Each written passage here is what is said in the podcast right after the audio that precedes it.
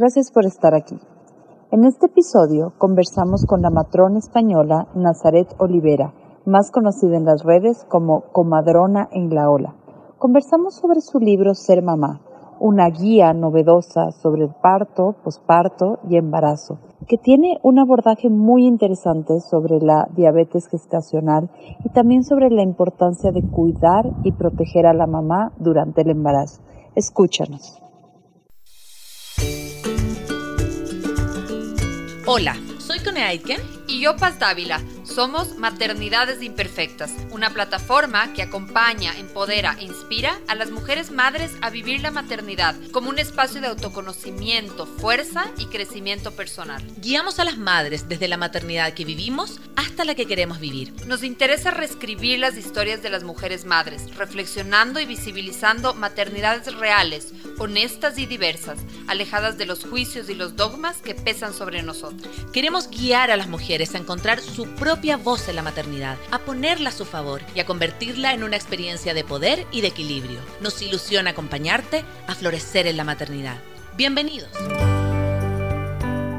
Hola a todos, hola a todas. Estamos acá en un nuevo capítulo de Maternidades Imperfectas, este espacio que acompaña, que escucha y que inspira el transitar y el bienestar materno. Em, la verdad es que hoy día tenemos un capítulo súper, súper especial. Mi nombre es Connie Aitken y teníamos creo una deuda con este tema. Justo hablábamos con La Paz cuando lo, lo estábamos preparando y tenemos una súper invitada para poder hablar de eso, que nos, nos, habíamos enfocado, llevamos ya cuatro años con maternidades, pero nos habíamos enfocado mucho en lo que pasa después de tener al bebé, ¿no? Como eh, la crianza, los límites, la salud emocional, un montón de cosas, pero que el tema del embarazo, si miramos nuestros capítulos, tenemos súper pocos dedicados a eso. Entonces, hoy día Vamos a hablar justamente de bienestar emocional de la mujer en el embarazo, de su entorno, cómo poder acompañar. Y para eso tenemos una súper invitada que ya la voy a presentar, pero antes le voy a dar la bienvenida a mi compañera Paz. Bienvenida. Hola con todos, con todas que nos están escuchando estos miércoles en vivo de Maternidades Imperfectas. Muchas gracias por estar aquí, por querer aprender más sobre este mundo de la, de la maternidad, de las crianzas, del bienestar emocional, del empoderamiento de las mujeres. Muchas gracias también eh, a quienes eh, nos acompañan por otras redes, quienes están escuchando nuestros podcasts en, en eh, Spotify y también si quieren revisar toda nuestra propuesta lo pueden hacer en www.maternidadesimperfectas.com. Y si tienen eh, preguntas durante el capítulo y quieren comentar con nosotros y decir no únicamente preguntas, sino también su opinión, lo pueden hacer al 0999-043030 y recuerden que este programa es retransmitido el día domingo a mediodía. Así que, como bien decía la Cone, hoy tenemos un tema súper emocionante, que es la importancia de de estar, eh, de estar bien, de sentirte bien, de estar en, en armonía cuando estás embarazada. Eh, justo surgió este capítulo porque yo tengo una gran amiga que está ahora embarazada y ella me decía, bueno, ¿qué capítulo me recomiendas ahora que estoy embarazada? Y, y yo decía, pucha, no tenemos muchos, ¿no? Eh, siendo que es un momento como tan de tanta, de tanta sensibilidad, de tanta gracia, de tanta maravilla también el embarazo, ¿no? Así que, bueno, bienvenida, Nazaret. Eh, cuéntanos un poco de ti, eh, cuéntanos de tu trayectoria, cuéntanos de tu libro. Bienvenida a este espacio. Bueno, pues muchas gracias antes que nada por, invitarme al espacio. Y nada, sí, pues mi nombre es Nazaret, aunque me llama todo el mundo Naza en cortito. Y nada, pues yo soy matrona en, España. Eh, matrona o partera ¿no? en otras partes del mundo, aunque también en, Chile es matrona, en Argentina también, o sea que, pero bueno, para que nos entendamos. Y, nada, yo llegué a, esta profesión pues precisamente por, por, la maternidad, ¿no? Tuve a mi primera hija muy joven, con 24 años, y, de repente como que nació ahí un deseo de, dedicarme al mundo de la maternidad y acompañar a otras mujeres, ¿no? Todo lo que estáis contando ahora al principio. Y, a raíz de eso, pues me, metí en España para ser matrona tienes que hacer un grado de enfermería, que son cuatro años, después un examen de entrada a la especialidad y luego son dos años de, especialidad. Y bueno, soy matrona desde hace cinco años, trabajo en, un hospital en, Madrid Em, que es un hospital que trabaja bastante bien, de una manera bastante respetuosa, bastante actualizada, porque ya sabemos que la asistencia al embarazo y el parto tiene mucho, ¿no? Mucho, mucho, mucho que, que hablar, que pulir, que cambiar. Y, mm, y aparte me dedico un poco por mi cuenta, pues en redes sociales a divulgar sobre temas de embarazo, parto, posparto, lactancia. Y pues recientemente tuve la oportunidad, la verdad, de una editorial que me contactó para, para hacer un, libro, un manual de, embarazo. Eh, que es cierto que hay muchísimos libros y muchos manuales ya de embarazo y parto en el mercado, pero nos apetecía hacer algo muy actualizado, eh, con las últimas recomendaciones, muy accesible, eh, muy visual, ¿no? Y, sobre todo, yo mi granito de arena era ciertos temas que se tratan de una manera muy desfasada, ponerles un toque más de, actualidad eh, para que las mujeres sepan que, ellas pueden tomar decisiones respecto a muchísimas mm, cosas ¿no? y, temas del embarazo y no, no es obligatorio las maneras en que se hacen ciertas pruebas o, cierta manera de asistir. Eso es un poquito el resumen. Sí, sí, Nasa, de verdad que a mí me encantó, tenemos la, la posibilidad de revisar tu libro y lo que tú dices es cierto, como que me parece que es una guía súper visual y súper mm. práctica porque cuentas de algo, tiene como para los que eh, quieran, quieran verlo, está en internet, o sea, lo pueden comprar, se llama Ser Mamá y tiene, por ejemplo, eh, datos como prácticos, tiene ilustraciones, tiene fotos reales y me parece, por ejemplo, que es un manual que a mí me hubiese gustado leer cuando yo fui mamá, ¿no? Porque tú dices algo en la, en, la, en la, entrada de tu libro que a mí me encanta, que lo quiero mm, como compartir con las personas que nos están escuchando, que dices, ser mamá, multiplicarte para siempre. Y tu, y tu deseo, un poco dice, es devolver el conocimiento del cuerpo a las mujeres, un conocimiento que nos pertenece y que perdimos en algún momento. Dices, a veces no, no saber cómo funciona nuestra fisiología y la de nuestros bebés nos lleva a vivir esta etapa con muchas dudas. Redescubrirnos nos permitirá disfrutar, cuidarnos mejor y llevar las riendas de nuestro embarazo, parto, posparto y crianza. Y quiero partir con eso, Nasa, porque bueno, yo soy chilena, pero vivo acá en Ecuador hace seis años más o menos. Y yo creo que mi realidad del parto hubiese sido muy distinta en Chile. Yo en Chile tengo, mi papá es, doctor y yo creo que yo hubiese tenido un parto quizás desde, desde como el amor, de todo el cuidado, pero más medicalizado, ¿no? Como yo acá tuve la posibilidad de tener un parto como mucho más respetado en términos como de lo que yo quería, en términos de como mi necesidad, de un montón de cosas. Entonces, quiero partir con eso. ¿Por qué tú sientes o ves o, te das cuenta de que eh, las mujeres hemos perdido esa, esa como sabiduría que nos corresponde de manera como ancestral, ¿no? ¿Qué sientes que ha pasado antes de entrar ya como en el bienestar propio del embarazo, pero como que el, parto se lo hemos entregado un poco al equipo médico y hemos olvidado que como las que tenemos la sabiduría para poder parir, para poder eh, soportar el dolor, para poder, somos nosotras. ¿Qué, ¿Por qué crees que se debe eso? Sí, o sea, yo creo que, las, mujeres como, mamíferas que somos, como animales que somos, mm, deberíamos tener un conocimiento desde que somos niñas, ¿no? Ya sea porque lo transmitimos de madres a hijas, de amigas, de hermanas, eh, o incluso en, en, los colegios, en los institutos, ¿no? No debería haber una clase obligatoria de anatomía, de fisiología, eh, porque no, es normal, o sea, no es posible que una mujer no sepa cómo es por dentro su útero, cómo son sus genitales, cómo es la vagina, qué es un proceso de parto, ¿no? ¿Qué es lo que dilata cuando sucede el parto? Em, o sea, un conocimiento que es que debería pertenecernos, igual que tenemos que tener una cultura de nutrición, de alimentación, ¿no? Porque en tu día a día tienes que alimentarte, tienes que nutrirte, las mujeres deberíamos tener eh, este conocimiento básico eh, y debe ser nuestro, o sea, el conocimiento de la anatomía y la fisiología de la mujer no le pertenece a los médicos, médicos, ni a, ni a, los sanitarios, ni a las matronas, a las enfermeras, ¿no? Nos pertenece a las mujeres. Eh, eso no significa que tengamos que hacer una carrera de obstetricia para poder parir y que, por supuesto, hay patologías, complicaciones en las que necesitamos de la medicina, de los médicos, ¿no? Para, para intervenir. Pero lo básico, lo fundamental, pero igual que si nos vamos al ciclo menstrual, ¿no? O sea, no es posible que nosotras no conozcamos, eh, pero bien en profundidad, cómo son nuestros cuerpos, cómo funcionan.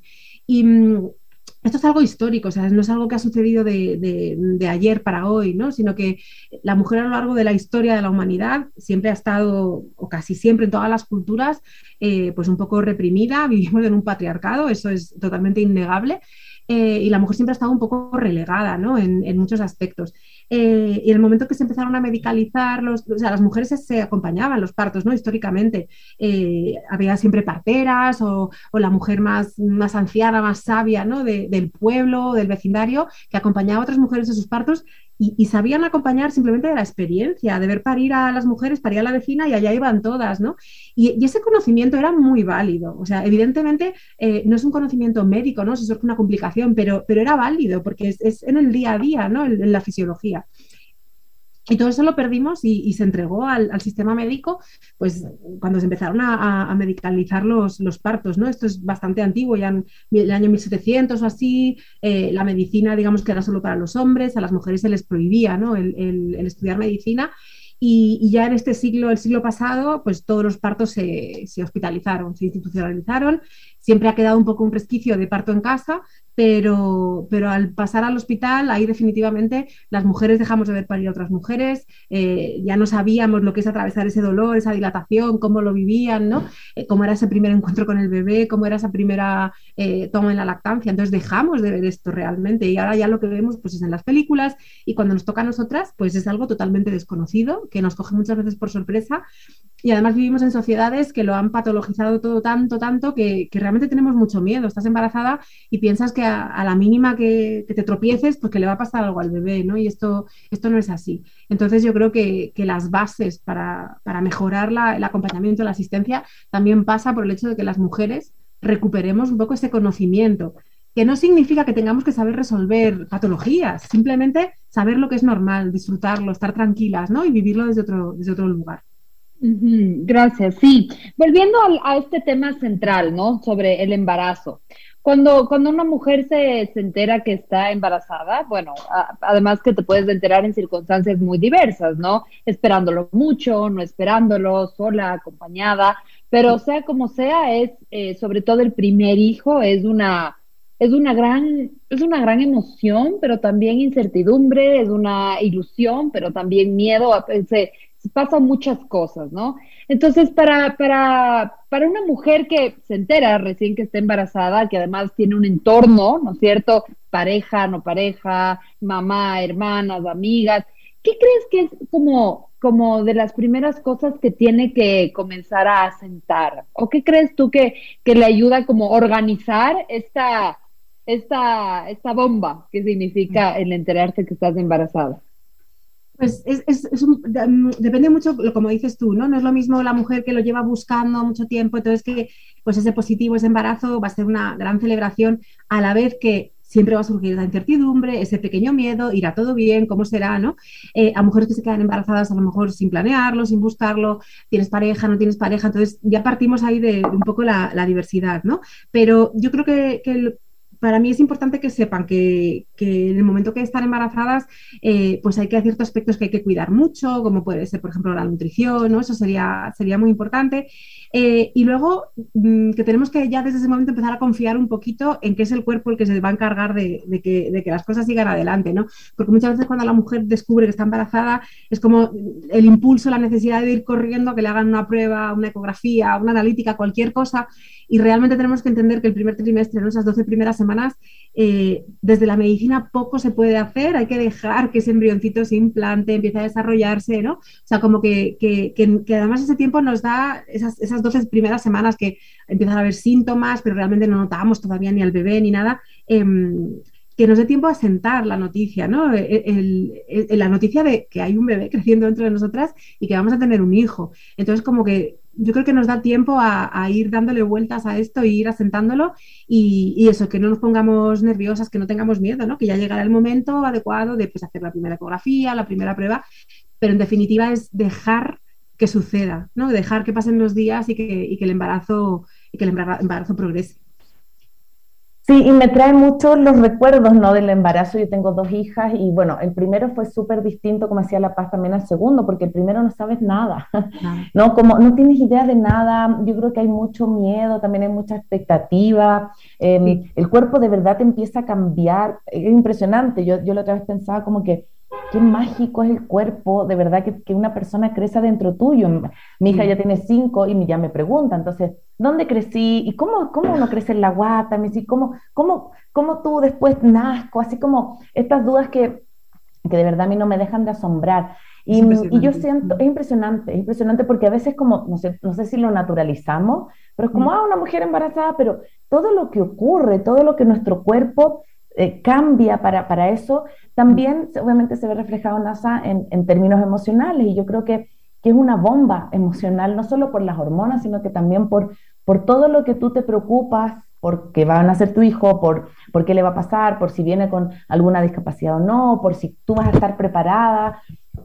Eh, entonces, ¿cómo ves estos cambios ya también como emocionales que van ocurriendo? Que me imagino que son quizás más eh, como particulares con cada, con cada mujer, pero, pero pueden tener como medio una cosa más general en relación a, a, qué nos pasa a las mujeres mientras, mientras vamos atravesando el embarazo. Sí, o sea, eh, para empezar es, real, ¿no? Lo que dices tú, que hay tantísimos cambios en todo el cuerpo de la mujer a nivel físico, todo el espacio que tienes que hacer para que el útero crezca y el bebé con él, eh, hay una carga de volumen sanguíneo y hay un cambio hormonal brutal, o sea, tenemos las hormonas Mm, multiplicadas más elevadas de lo que lo tendremos jamás en la vida, ¿no? Los estrógenos, la progesterona. Entonces es verdad que, ahí también hay un, tema hormonal, estamos muy emocionales, eh, muy sensibles, eh, pero sobre todo es eh, esta, incertidumbre, o sea, es que el momento que te quedas embarazada ya te empiezas a preocupar por otra persona, ¿no? de una manera diferente, como no has conocido nunca, porque tú puedes preocuparte por familiares, por pareja, ¿no? Pero, pero un hijo es, tienes una sensación de, que depende tanto de ti, de una responsabilidad. Eh, y ahí empiezan las preocupaciones, ¿no? En el momento que estás embarazada, de que vaya todo bien, luego nace el bebé, cuando van creciendo, o sea, ya no dejas de preocuparte, de preocuparte nunca, ¿no? A veces cuando te preguntan cuánto dura el posparto, dices, pues es que el posparto dura toda la vida, porque toda la vida vas a ser ya madre, ¿no? Em, entonces, bueno, sí es verdad que hay muchas emociones ahí que van y vienen. Yo creo que también es importante, claro, el entorno que tienen las mujeres. No es lo mismo tener una pareja estable con la que te llevas bien, que tener una situación de pareja complicada, eh, tener una familia que te arropa o tener una familia pues, que a lo mejor opina de más, ¿no? El, comentarios, de consejos que no has pedido. Entonces, eso también a veces influye mucho.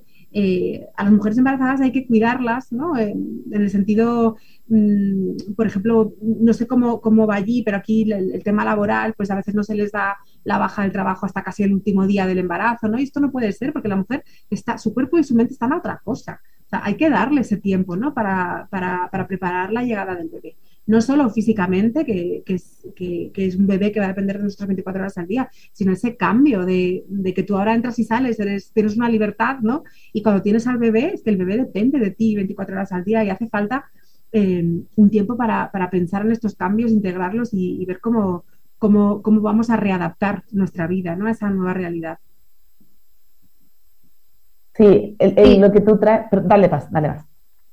No, sí, sí, sí, sí creo, me gusta esto que, dices que, que sí, que a una, que es importante cuidar a la mujer embarazada, ¿no? O sea, entender este proceso eh, exigente que está mm. teniendo eh, su cuerpo, eh, también emocionalmente y también como lo que se viene, ¿no? Como este cambio de la, en caso de que haya una pareja, en el caso de este, esta transformación de la pareja a la familia, o de, yo, yo sí que sentí mucho esto que tú dices de, de esta pérdida de independencia por un tiempo, o esta transformación de la independencia, tal vez decirlo así, ¿no? Entonces, el, el, el que la sociedad pueda como, como, como estar consciente de, de eso a nivel, me acuerdo que en algún, me parece que era la, la OMS que sacaba, no específicamente sobre el embarazo, pero sí sobre la lactancia, que sacaba diferentes gráficos y era como, ¿qué pueden hacer los empleadores? ¿Qué pueden hacer la familia? ¿Qué puede hacer la pareja? O sea, creo que cada, como sociedad, cada uno puede como aportar a este bienestar. Eh, a este bienestar eh, eh, durante el embarazo, ¿no? ¿Qué desde tu, desde tu experiencia, ¿qué, cuáles has visto, sea en España, sea afuera, sea que has leído, cuáles son unas buenas prácticas para apoyar el bienestar materno durante el embarazo? Bueno, pues para empezar el, seguimiento del embarazo, ¿no? O sea, esas pruebas que nos van haciendo, que, que hay un hay como una, hay un cuerpo de evidencia, de, pues se recomiendan dos, tres ecografías como en todo el embarazo, dos, tres analíticas. Además de, esto ya a nivel más, más práctico, eh, el, hacer formar parte a la mujer del seguimiento de embarazo. O sea, no que la mujer llegue a la consulta ¿no? y, parece que eres un, cuerpo inerte al que le hacen cosas, porque en cierto aspecto también parece que la mujer se queda embarazada y es como que ella es un contenedor, una vasija y que lo que importa es el mm. bebé. ¿No? Y, lo que hay que proteger es el bebé y, la madre no importa, ni su cuerpo, ni, ni, lo que ella siente o lo que ella piensa, ¿no? O por lo menos mm, aquí en España hay un poco de eso. Entonces, a nadie le importa más ese bebé que a la propia mujer. Entonces, lo que hay que hacer es cuidar a las mujeres, que ya ellas y su cuerpo se encargarán de cuidar al bebé. Entonces, hay que hacer eh, una relación de corresponsabilidad, me parece a mí que es la, mejor práctica clínica, ¿no? En, el aspecto sanitario, el seguimiento de embarazo, yo informo a las mujeres de las pruebas, de para qué son, cómo son, de ser alternativas, y la mujer decide lo que quiere hacer, lo que no quiere hacer, o si quiere hacerlo de otra manera, ¿no? Esto es importante, dejar de dar por hecho que, la mujer embarazada llega y que tú le mandas o le ordenas lo que va a hacer o lo que tiene que dejar de hacer. Las mujeres somos adultas, somos responsables y a mí me explican las cosas y ya decidiré yo, pues esto sí, esto no, entonces yo creo que esto es importante, ¿no? El, no quitar la, autonomía eh, a, la, mujer embarazada eh, y cuidarla tanto a ella como pretendemos cuidar al bebé que, lleva dentro. Em, y luego a mí, por ejemplo, me, creo que, tenemos mucho que avanzar en el tema este laboral, ¿no? evidentemente el embarazo no es una enfermedad, al revés, estamos diciendo que el cuerpo de la mujer está preparado, que es fisiológico, que es una expresión de salud, pero eso no quita que la mujer eh, embarazada mm, no tenga por qué estar cargando ¿no? con 8 o 10 horas de trabajo al día, estresada. Sabemos que el estrés aumenta el riesgo de parto prematuro, bebés que no crecen, o sea, esto está demostrado. Entonces, yo no entiendo por qué no cuidamos más a las mujeres en el ámbito laboral, por ejemplo, ¿no? Y mucha gente, ah, pues, mm, es que te quieres ir de vacaciones. No, estoy embarazada y quiero cuidarme y dedicarme al embarazo. ¿Cuántos hijos vamos a tener? ¿Dos, tres, cuatro? Alguna que se aventura en la vida, ¿no? Entonces, eh, por unos meses que se la cuide, que se le den una baja especial del trabajo, eh, no es el fin del mundo. Entonces yo creo que ahí nos queda muchísimo que avanzar como, sociedades. Sí, qué, importante lo que traes y lo quiero como eh, tomar en el siguiente bloque porque me parece súper necesario esto de, darle a la mujer, em, tratarla, tratarla de cuidarla y, y, protegerla, o sea, como está trayendo una nueva vida al mundo y a veces yo siento que en todo ámbito se nos olvida. Eh, yo, pienso mucho y creo que el lenguaje crea realidades y yo, por ejemplo, en Chile me tocaba ver que en algunos espacios de salud pública, por ejemplo, le decían a las mamás, que entiendo que puede ser desde el cariño, ¿no? Pero le decían mamitas, que es un diminutivo, ¿no? Entonces, yo cuando me acuerdo una vez un doctor acá me dijo mamita, yo miré a mi esposo y le dije, yo no quiero, no quiero acá porque no quiero que me vean primero como más chico en términos de lo, de lo solo lo lingüístico, sino que quiero que nuevamente me empoderen, que yo ser consciente de mis decisiones. Muchas veces para los empleadores y para quienes como ven también a la mujer solamente como una persona que, produce, ¿no? Eh, le, molesta mucho esto de que hayan bajas maternales, de que la mujer se tome un tiempo, de que... Y yo siento que eso, que si tú, uno se sintiera más protegida durante su proceso, obviamente sería una experiencia mucho mejor. Yo, yo he escuchado tanto de mujeres que dicen, la mejor etapa de mi vida ha sido el embarazo porque me he sentido cuidada, querida, pero otras que dicen, no me volvería a embarazar jamás. Así como, ¿cómo, cómo ves tú esto de, que, de qué manera las protecciones externas, no solo laborales, sino que de la familia, del círculo cercano, puedan acompañar? Porque a veces nos centramos mucho en el bebé, sí que está bien, pero la mamá no es, no es un mero receptáculo de ese bebé que van a ser, es es quien la cobija también emocionalmente, quien le transmite, quien lo cuida. Entonces, ¿cómo ves tú que, influye el, cuidado del entorno en esto? Sí, pues es, un poco esto que, estamos diciendo, ¿no? Por ejemplo, que vosotros contabais que tenéis muchos podcasts de, lo que viene después, del posparto, ¿no? Eh, muchas mujeres mm, el posparto les resulta abrumador, o sea, como que se lo comen de bruces y no se lo esperaban de, de esta manera, ¿no? Pero y también piensas, pues son mujeres que han estado trabajando hasta la semana 35, 36, 37, ¿en qué momento han parado a pensar que viene un bebé, que depende 24 horas al día de ti, que tu vida va a cambiar muchísimo, ¿no? Has pasado del estrés laboral a, digamos, el estrés del posparto de que el bebé ya está aquí, ¿no? Entonces, ¿qué tiempo de transición ha habido ahí para, para ellas? Entonces, eso también es importante, es lo que decías tú, o sea, es que una mujer embarazada mm, trae vida al mundo eh, y es lo que, lo que reemplaza la, la, humanidad, ¿no? O sea, es que no puede haber un trabajo, una función más importante que esa. O igual que el hecho de criar, de cuidar, ¿no? De, maternar por las noches, está tan poco valorado, está todo tan escondido. Eh, lo que decías de los empleadores que les molesta, ¿no? Pues sí, las bajas por maternidad y de hecho, pues eso, incluso empresas que prefieren contratar hombres porque no se embarazan y todo esto, eh, pero es que lo que hay que hacer es proteger la maternidad, porque sin maternidad no hay reemplazo, ¿no? De, ya incluso si quieren en términos productivos, ¿no? De, futuros trabajadores. Entonces, em, hay que proteger esto, o sea, hay que darle una vuelta a la visión que tenemos de, la maternidad. Y efectivamente, o sea, los bebés son dependientes de las madres. No es lo mismo ser madre que ser padre, es que no es lo mismo. Eh, biológicamente no, y no, tiene, a veces tienes que tener cuidado en qué círculos dices cosas así, ¿no? Porque porque también hay un feminismo que no, que no está muy de acuerdo con esto, pero los bebés dependen de las madres, entonces a las madres hay que cuidarlas para que ellas puedan dedicarse a, esa crianza, ¿no? A esa dependencia tan grande que tiene el bebé de, ella. Y esto depende del entorno. Mm. Nasa, decías antes que, mm, bueno, escribiste este libro, que hay varios libros de varios manuales de, embarazo, pero que eh, tú querías como tratar temas que, que, que, a veces pasan como muy por alto Cuéntanos cuáles son estas, estos aportes novedosos que tiene tu, tu obra. Pues mira, por, mm, te puedo poner dos ejemplos muy claros, ¿no? Uno de ellos, por ejemplo, sería la, diabetes gestacional, ¿no? El, cómo se maneja la diabetes gestacional. Bueno, en, el embarazo a veces hay una diabetes transitoria porque hay una resistencia a la insulina que es fisiológica, eh, pero a veces esto hace que tengamos valores de glucosa muy altos en sangre. Esto no es bueno ni para el bebé ni para la madre. Y bueno, pues tradicionalmente se han hecho una serie de pruebas para ver si la mujer tiene diabetes o no. Eh, y, y, hay alternativas a estas pruebas, ¿no? Que consisten en beber un montón de azúcar, un preparado de de, azúcar, de glucosa. Hay alternativas mucho más interesantes, ¿no?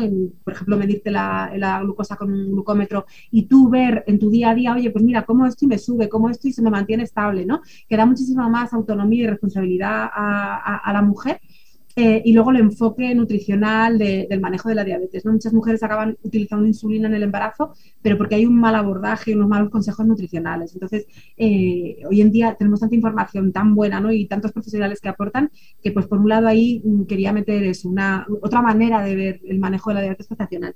Y luego, otro tema que a mí me parece muy, muy interesante porque lo veo mucho en el día a día, en, los paritorios, por ejemplo, es... Em, como hay partos que no son nada fáciles, que son muy complicados, que son muy largos, que son muy duros, ¿no? Y es porque el bebé no termina de estar bien colocado. Entonces hay mujeres que se pasan días y días con contracciones, dos, tres, cuatro, cinco días, están realmente cansadas, agotadas y nadie les dice lo que pasa, ¿no? Todo el mundo les dice, pues tienes que aguantar, pues ni siquiera estás de parto, pues cuando te pongas de parto, entonces las mujeres interiorizan y además es que hay decenas de experiencias, ¿no? De mujeres que te cuentan, claro, es que yo pensaba que yo no era lo suficientemente fuerte, que yo no era lo suficientemente buena, eh, porque nadie le explica lo que pasa y simplemente a veces es que el bebé no está bien colocado y el cuerpo está intentando recolocarlo a base de contracciones día tras día, tras día, tras día, ¿no? Entonces, eh, son lo que llamamos pródromos insidiosos. Entonces, en el libro hay un capítulo que explica lo que está pasando, para que las mujeres que pasen por esto entiendan lo que pasa, ¿no? Que hay ciertos recursos que no son todos eficaces, pero por lo menos que sepan que ni ellas fallan, ni su cuerpo está mal, ni que sean unas flojas que no aguantan el dolor del parto, ¿no? Sino que hay, hay algo que está, está provocando esto. Eh, y me parece muy importante que, las mujeres lo sepan y, sobre todo que dejen de sentirse culpables, porque siempre lo llevamos toda la culpabilidad, ¿no? Parece como que todo siempre es culpa nuestra. Hay algo que no hemos hecho bien. Sí, yo creo que eso no deja de pasar después de la maternidad, como que siempre, siempre traemos como que pareciera que sí, todo, todo recae en nuestra responsabilidad. Y yo creo, quiero retomar un punto, Nasa, que también lo, comentamos también cuando estábamos como en, en, la pausa, que tiene que ver con, con esta importancia de, del acompañamiento para, para poder generar una mejor experiencia. Y yo, yo siento que, bueno, ahora el COVID no se ha terminado, pero pero sí aún hay muchas mujeres, yo sé que todavía no pueden entrar, por ejemplo, acompañadas al parto, que independiente que tengan una pareja, no estoy hablando de mm. una compañía, que sea tu mm. mamá, tu amiga, quien, quien tú decidas que sea. Y yo siento que, que eso ocurrió mucho, obviamente, en la pandemia, porque los protocolos eran muy estrictos. Entonces yo pienso como en ese momento para mí era súper importante tener a, mi pareja al lado, estar como, saber que, yo estaba dándolo todo físicamente, pero que había otra persona que me iba como a, como a sostener. Y yo creo que eso se privó mucho, ¿sí? A, las mujeres. tú, tú has visto en tu experiencia, porque también, para que la gente conozca a la NASA, NASA también tiene una página en Instagram que, que tiene muchos seguidores y da consejos y tiene mucha interacción, entonces yo sé que también hay mucha gente que te sigue. ¿Cómo pudiste ver eso que ocurrió que quizás fue más invisibilizado porque estábamos preocupados quizás de no contagiarnos, pero hay una cosa emocional que ocurrió que yo siento que también puede haber afectado un montón a las mujeres que dieron a luz en ese, en ese intervalo. Sí, fue, fue durísimo porque los protocolos se deshumanizaron, o sea, si ya había centros ¿no? con unos protocolos poco humanizados, o sea, que el hecho de tener que utilizar la palabra humanizar un parto me parece horroroso, porque es que el parto humano, si hay que humanizarlo, porque, porque lo estamos haciendo mal, ¿no? Entonces, en, la pandemia se, es como que retrocedimos 30 años en la historia y, muchas mujeres parieron solas, sin su pareja, sin acompañamiento. Eh, esa pareja, ¿no? Si era el padre o, la, o, compañera mujer, se perdieron el nacimiento del hijo. Eh, a muchos bebés se les separó de las madres por sospecha de COVID. O, sea, mm, rompiendo, ¿no? De manera aberrante un, un momento que es legítimo, que pertenece a la madre y al bebé, ¿no? Esa, ese, cuando el bebé nace solo espera encontrarse con su madre, o sea, no espera absolutamente nada más. Y se cometieron un montón de, atrocidades en ese sentido, de mujeres pariendo solas, mujeres pariendo con mascarillas, eh, mujeres separadas de sus bebés, ¿no? Y todo en nombre de, del COVID. Eh, cuando había maneras de hacerlo, ¿no? O sea, había otras maneras de hacerlo, no, no, no podíamos pisotearlo todo y pasar por encima de, de ese bienestar ¿no? de las mujeres. Las mujeres pasaron muchísimo miedo, muchísimo. O sea, ahí un, las redes sociales fueron como el, núcleo ¿no? En, torno a lo que giraba un poco la comunicación, el contacto. Eh, se cancelaron todas las consultas, un montón de visitas y, a través de redes sociales la verdad que se hizo un movimiento muy bonito ¿no? de, de, dar información, de poner en contacto, de, de, que las mujeres estuvieran un poquito más, más acompañadas pero tenían muchísimo miedo, no sabían lo que se iban a encontrar, si su pareja iba a poder pasar, si ellas tenían COVID, que le iba a pasar al bebé, o sea, que fue un momento tremendo, tremendo, tremendo. Y, las mujeres que vivieron eso, el parir solas o la separación del bebé durante días, es algo que te queda marcado, o sea, que no lo olvidas, no es, bueno, pues ya tres días después me han dado a mi bebé y ya está todo bien, ¿no? No, eso deja una huella muy, muy profunda. Y yo es que creo que, es que nadie, nadie tiene derecho a, a tomar esa decisión. ¿no? Vas a un hospital y parece que te expropian como de, tus derechos, eh, de tus derechos humanos, ¿no? Como es el, que tu bebé nace y que te lo quiten. A mí es, un tema que me parece realmente aberrante. Nasa, tú decías antes que hay, que hay, bueno, que ya hay estudios que comprueban eh, por ejemplo, este nexo entre el estrés y, partos prematuros, ¿no es cierto? Em, enfocándonos a esto del bienestar emocional durante el embarazo, ¿qué? Porque me, me, vienen varias preguntas, ¿no? Por ejemplo, una mujer que toma eh, pastillas para, para em, antidepresivos, ansiolíticos, ¿qué pasa durante un embarazo? ¿Cómo, cómo sostener ese estado emocional? Eh, sin tomar esas pastillas, eh, justamente, ¿no? O sea, ¿cuál es, cuál, es, cuál es el efecto de un estrés eh, agudo en el embarazo o, por ejemplo, de, una depresión también? Recuerdo también un caso cercano de una, de una conocida mía que tenía un problema alimenticio desde antes y, su y el embarazo fue súper desafiante emocionalmente mm. para ella, porque obviamente creció, se ensanchó. Entonces, si ya había como un origen eh, complicado en ese sentido con, con el cuerpo, es como puede significar también un nuevo desbalance emocional. Entonces, cuéntanos un poquito qué, qué pasa con el uso de pastillas, qué, cuáles son estos efectos, por qué es importante que las mamás tengamos un equilibrio emocional durante el embarazo.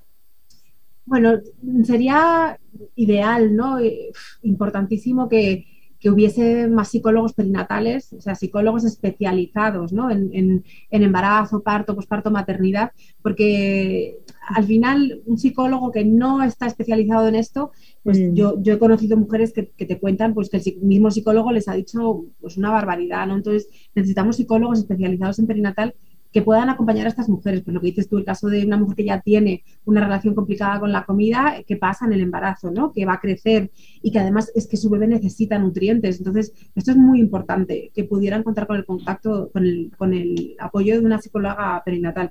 Pero es como a la salud mental no se le da especial importancia, es, es, muy raro eh, que por lo menos en los sistemas públicos eh, existan psicólogos perinatales. La mujer que se lo puede permitir, pues va a tener ese recurso, pero muchas mujeres no.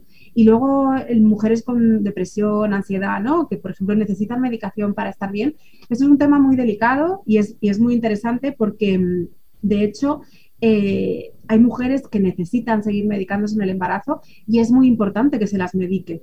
¿No? Tenemos este, este como miedo de, que las pastillas puedan hacer daño al bebé, pero hay fármacos, mm, un millón donde escoger, hay fármacos que no afectan al bebé y que es que el beneficio de que la mujer esté bien eh, es mucho mayor al que pueda producir que la mujer se medique hay mujeres a las que se les retira la medicación, pues no es que el embarazo no puedes, para el bebé es malo y tal, y, las mujeres lo pasan realmente mal, pero con ideas incluso de, lesionarse eh, o de quitarse la vida, ¿no? Entonces, esto es, esto es fundamental que estas mujeres no se las abandone, o sea, es muy importante que puedan seguir con su tratamiento y muchos psiquiatras que sí que están más especializados en esto divulgan mucho, ¿no? De, lo importante que es que estas mujeres se les, mantenga el tratamiento, se les ajuste, se les adecue al embarazo, pero esto es importante, ¿no?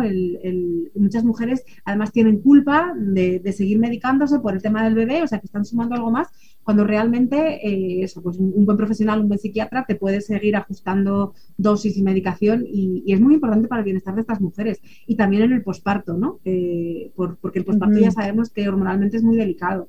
Entonces es, es, es de vital importancia que sepamos eso, que una mujer que necesita medicarse por una condición eh, de, salud mental, que se puede hacer, que se puede hacer bien y, que es mucho mayor el beneficio que el riesgo. Sí, justo estaba leyendo eh, una, una, autora argentina que vive justamente en Madrid, que se llama Valeria Alonso, y sacó un libro que se llama Las heroínas también tienen miedo. Y hablaba justamente de cómo esto que te, te dicen que el embarazo tienes que estar súper, lo tomo como con la salud mental, lo mismo que está hablando La Paz, que tienes que sentirte súper bien y que cómo no vas a estar feliz y que si es lo que siempre esperaste, como que deberíamos estar pero espléndidas, como y no siempre pasa eso. Entonces, cuando no pasa eso, cuando te sientes mal, cuando a veces pasa con depresión incluso eh, preparto, durante el, durante el embarazo, eh, yo siento que somos súper castigadas. No como, ¿sabes que Me siento mal, hoy día sabes que no me, no me gusta esto, no, no me gustó este estado, lo mismo que hablaba La Paz, me estoy ensanchando, no me reconozco, em, no quiero estar de repente con mi pareja, ya no tengo un deseo a lo mejor sexual pasan un montón de cosas en el embarazo, entonces, pero cuando te vas a un lugar social, tienes que estar súper bien. O, las mm. redes sociales, pues muestras tu mm. embarazo en Instagram y tienes que estar, pero mm. estupenda. Entonces yo siento que hay muchos deberes seres en relación a la maternidad que nos hacen súper mal. ¿Cómo ves tú en tu experiencia cómo afectan estos como dictámenes sociales de cómo lo deberíamos vivir el embarazo en la experiencia propia del embarazo de cada mujer? Si es que esto, esto es igual que la maternidad, nos han vendido una maternidad a través de imágenes, de películas, de creencias, ¿no? También un poco eh, patriarcales, pues eso de la, de la madre angelical perfecta, ¿no? Que cobija al bebé y, y enamorada del bebé desde el primer minuto. Eh, y en el embarazo pasa lo mismo, ¿no? Que nos han vendido que, porque estás embarazada tienes que estar feliz, porque vas a traer una nueva vida al mundo. Y pues muchas mujeres sí se sienten así, afortunadamente, pero no todas. Muchas tienen ambivalencia, hay una cantidad de embarazos no deseados que realmente brutal, que desconocemos, ¿no? Eh, eh, que a lo mejor pues han asumido y han decidido tener al bebé, pero que, claro, pues hasta que llega el bebé y se enamoran de él o, o, tienen ya esa relación, realmente tienen una ambivalencia todo el embarazo de, decir, Dios mío, ¿qué es esto? ¿En qué me he metido? ¿No? ¿Qué va a pasar? Eh, pero es, es, algo social, o sea, es algo que está construido en, en, la sociedad, que nos venden esa idea de que tiene que ser así, ¿no? Y de ahí surge la culpabilidad, porque en realidad si no viviéramos en sociedad, si viviéramos un poco más asalvajados, ¿no? Por así decirlo, eh, ¿quién te dice a ti cómo te tienes que sentir? Si ahora tienes que estar contenta, si tienes que estar triste, si tienes que estar, te sentirías sin más, ¿no? Y pues es que no estoy contenta, no estoy triste y no estoy segura de que quiera tener a este bebé, ¿no? Y no tendrías que justificarte, ni, ni, ni siquiera tú a lo mejor sentirías culpabilidad pero es todo un, yo creo que una carga social ¿no? de, las sociedades que, hemos construido. Y, no tenemos por qué sentirnos de una manera determinada y hoy estoy bien y mañana estoy mal y a lo mejor estoy mal todo el embarazo. Hay mujeres que dicen, mi bebé es lo que más quiero en el mundo, pero el embarazo ha sido la peor experiencia de mi vida, ¿no?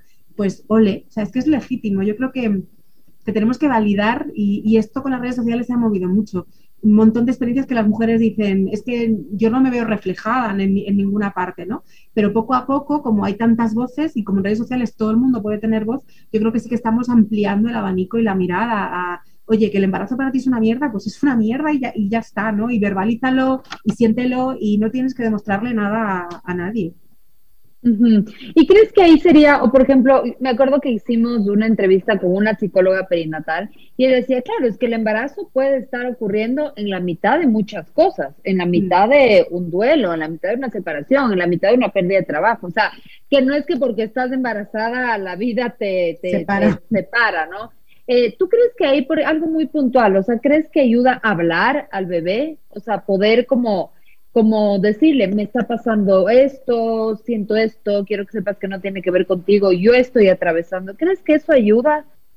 Yo creo que sí. De hecho, esto, es algo que preocupa muchísimo a las mujeres, ¿no? Te escriben y te dicen, mira, es que se ha muerto mi madre o mi padre y estoy deprimida, estoy triste, quiero llorar todo el día y no me dejan llorar. Me dicen que tengo que estar bien, que a mi bebé le voy a hacer daño, ¿no? Y volvemos a lo mismo. Y yo siempre les digo, ¿se ha muerto tu madre? ¿Cómo no vas a estar triste, deprimida y con ganas de llorar todo el día? Llora, déjalo salir y déjate sentir. Digo, tu bebé, yo siempre les digo, tu bebé está contigo, háblale, cuéntale por qué te sientes así, porque a nivel hormonal, pues sí que, que, tu cuerpo, pues a lo mejor hay más cortisol, ¿no? O más hormonas del estrés, eh, pero, pero ya está, no pasa nada, el ser humano es resiliente, ¿no? Y, el bebé está contigo y lo que más quiere en el mundo los bebés es estar con las madres y yo siempre les digo, déjate sentir, o sea, si encima tienes que lidiar con tengo que estar contenta a pesar de que he perdido un ser querido, o sea, que no, o sea, que todo esto son, son, que si hormonalmente le puede afectar al bebé, bueno, pues a lo mejor levemente sí, pero ¿y qué más da? Y que, no puedes remediarlo, o sea, no, tú no puedes remediar estar triste, entonces siéntelo, déjalo y siéntete como te tengas que sentir, que la vida pues es, fluctuante, ¿no? Pues hoy estoy triste, necesito una etapa de duelo y ya estaré mejor. Pero, pero yo también ahí les digo, déjate sentir, o sea, olvídate de lo que te digan los demás es que la vida es la vida, como bien ha dicho Paz, ¿no? La vida no se para mm. porque estemos embarazadas o porque nazca un bebé. Pero podemos, podemos con ello. Y la, y la vida no va a tener, perdón, las condiciones perfectas siempre, eso es lo que decía La Paz, como no, es muy, yo creo que es muy como azaroso pensar que tu bebé va a llegar en el momento en que tienes pareja, casa, trabajo, dinero, salud, estás en tu peso. Eso no va a pasar porque la vida no es perfecta. Entonces, como esperar que el bebé llegue en condiciones eh, como ideales también es una ilusión, siento yo.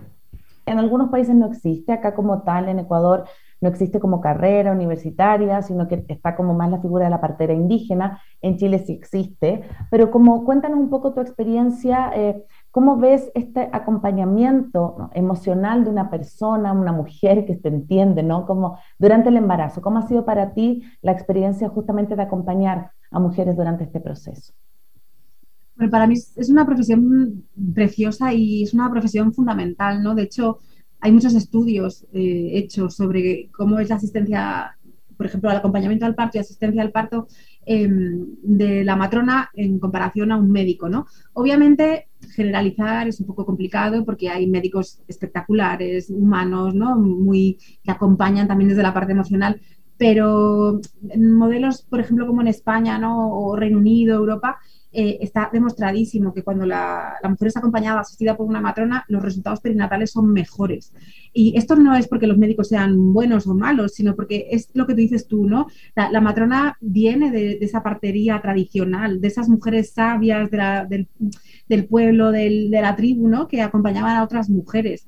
Eh, lo que pasa que ahora es, es unos estudios universitarios, ¿no? Están reglados, están, están actualizados, pero yo creo que la figura de, esa mujer que acompaña eh, no se ha perdido, ¿no? Entonces, eh, es, es, muy bonito poder acompañar, y ya cuando tienes la suerte de acompañar desde el embarazo y luego asistir el parto de esa mujer, es, es realmente precioso, ¿no? Porque hay una conexión, hay una confianza, eh, cuando tú además también has, después de acompañar a muchas mujeres, eh, vas, sabes, sientes lo que necesitan, ¿no? lo que te están pidiendo, es, es, realmente muy, muy, muy bonito. Es un acompañamiento pues, pues muy femenino, ¿no? muy de, desde de mujer a mujer.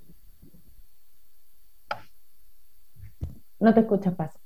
Perdón, estaba silenciada. Sí, definitivamente creo que es un momento, es un momento tan mamífero, tan femenino como tal, ¿no? Entonces, el poder eh, tener esa, ese par, esa, no sé, esa persona, ese espejo, ¿no? Esa, creo que es súper, súper importante. Bueno, muchas gracias. Eh, estamos aquí conversando con Nazaret Olivera. Ella es de matrona, ella es también autora de, de, Ser Mamá, una guía para, para, el embarazo, el parto, el posparto, en donde que nos decía que trata temas de, Em, que, han estado siempre sobre la mesa, pero que les da otra mirada, que los profundiza más, el tema de, la diabetes gestacional, que me parece súper importante. Yo cada vez escucho más casos aún de, mm. diabetes gestacional.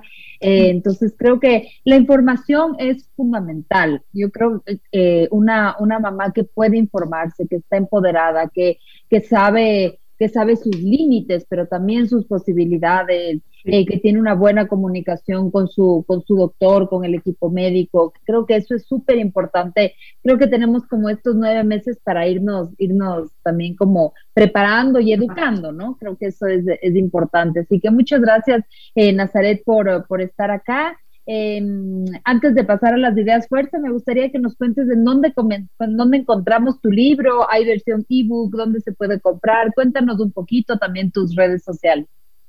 Sí, pues mis redes sociales, eh, tanto en Instagram, que es donde realmente estoy, en Facebook comparto, pero donde estoy activa es en Instagram, es eh, Comadrona en la Ola, todo junto.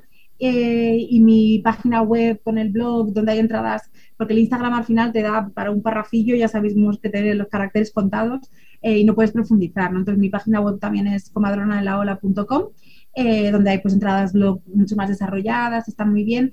Luego el libro, en varios capítulos del libro yo cito, en mi web puedes descargar este documento, en mi web puedes descargar este, esta meditación, ¿no?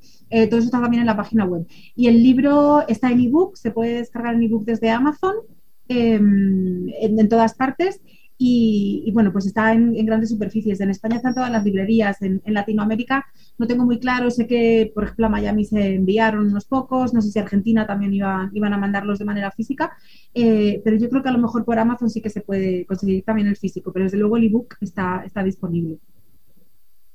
Muchas gracias, Nazaret. Bueno, vamos, nosotros siempre cerramos con las tres ideas más importantes con las que queremos poner el broche de este capítulo. Así que adelante, Cone, ¿cuál es tu, idea fuerza de este encuentro? Mi idea es cuidar, eh, lo que más me, gustó y como que eso me, caló profundo es como cuidar a la mamá. Eh, nos centramos tanto en cuidar al bebé, que es importante, que nos olvidamos de que la mamá atraviesa por tremendos cambios físicos, hormonales, psicológicos, mentales y muchas veces pareciera que ella está bien, porque también las mujeres tenemos eso, ¿no? De como hacer que estamos súper fuertes, ¿no? Y que nada malo nos pasa. Entonces me parece que abrir esa vulnerabilidad de que no estamos bien, de que necesitamos ayuda, de que no la podemos con todo, es el primer paso para abrir también a que nos ayude un otro. Que, que como abrir esa, esa mano, ¿no? Si, si ¿no? si el otro tampoco sabe leer que yo estoy, mm, que, que necesito algo, es difícil. Entonces cuidemos a las mamás, yo me quedo con eso. Nazaret, ¿con qué te quedas tú? Pues yo me quedo con, esto, con la importancia de, que las mujeres nos conozcamos, nos, volvamos a conocer, ¿no? tanto a nivel físico como fisiológico, eh, como emocional, eh, porque desde ahí es donde podemos tomar decisiones, ¿no? Eh, yo creo que la información es importante, pero tampoco es necesario sobreinformarnos, no hace falta leernos una enciclopedia, ¿no? Ni, ni, irnos más allá, no hace falta saberlo absolutamente todo. Ahí para eso sí que está el equipo médico, ¿no? Los sanitarios para, acompañarnos, pero yo sí creo que es muy importante que tengamos una base de, conocimiento de cómo somos, cómo funcionamos, eh, para, poder vivirlo de una manera eh, mucho más consciente y y sintiéndonos que tenemos herramientas ¿no? para, para enfrentarnos, para buscar eh, y, poder vivirlo de la manera más positiva. Que si bien no tenemos que estar ni muchísimo menos siempre contentas, ni viviéndolo como la mejor experiencia de, de, nuestra vida, sí intentar llevarlo de la, de la, mejor, de la manera más positiva posible. Sí, bueno, voy con la, mía, reúne lo, lo, que ustedes dos eh, dicen eh, y es este tema de saber que saber que hay muchas mujeres que no llegan a la, al embarazo con condiciones de perfectas, ¿no es cierto? Con una salud perfecta, con una pareja perfecta. O sea, es más, hay muchas maneras de llegar a un embarazo y si una de estas maneras eh, quiere decir que tú te estás medicando, recuerdo, hicimos, una, hicimos un capítulo sobre eh, el temas de enfermedad mental cuando tú, como, como mamá, ¿no? Entonces yo creo que hay muchas personas que eh, atraviesan estas, estas circunstancias de salud mental, sea permanente, sea temporal, y saber que hay alternativas, que no por eso vaya, no, no puedes ser mamá o le vas a hacer daño a tu hijo, sino que efectivamente, porque es curioso, en este otro capítulo había el testimonio de una mamá y ella decía que ella tenía epilepsia, ¿sí? Y ella decía, yo preferí seguir medicándome, o sea, yo tuve súper claro que yo necesitaba estar bien para continuar este embarazo, entonces ha sido lindo como volverte a escuchar a ti y decir, eh, si eres una mamá que atraviesa, está atravesando por estas circunstancias, hay alternativas para, para hacerlo. Eh, así que eso creo que es súper, súper importante. Así que bueno, muchas gracias Nazaret, eh, que te vaya súper bien con, bueno, con lo que haces, con tu libro. Eh, si quieren escuchar este capítulo en una semana va a estar en formato podcast en nuestras redes sociales, en Spotify como Maternidades Imperfectas, en nuestra página web www.maternidadesimperfectas.com y también pueden escuchar la retransmisión eh, siempre por aquí, por Radio Suceso 101.7 FM, el domingo a mediodía. Así que muchas gracias por habernos acompañado y buenas tardes con todos y todos. Chao, chao. Nos vemos. Gracias, Natalia. Chao, chao. Gracias. Soy Cone Aitken. Y yo, Paz Dávila. Gracias por regalarte este tiempo de autocuidado y crecimiento. Si quieres escuchar más capítulos y contenidos sobre maternidad y crianza, no olvides de encontrar nuestro podcast en iTunes y Spotify. Y a través de Radio Sucesos todos los domingos a las 12 del mediodía. Te esperamos.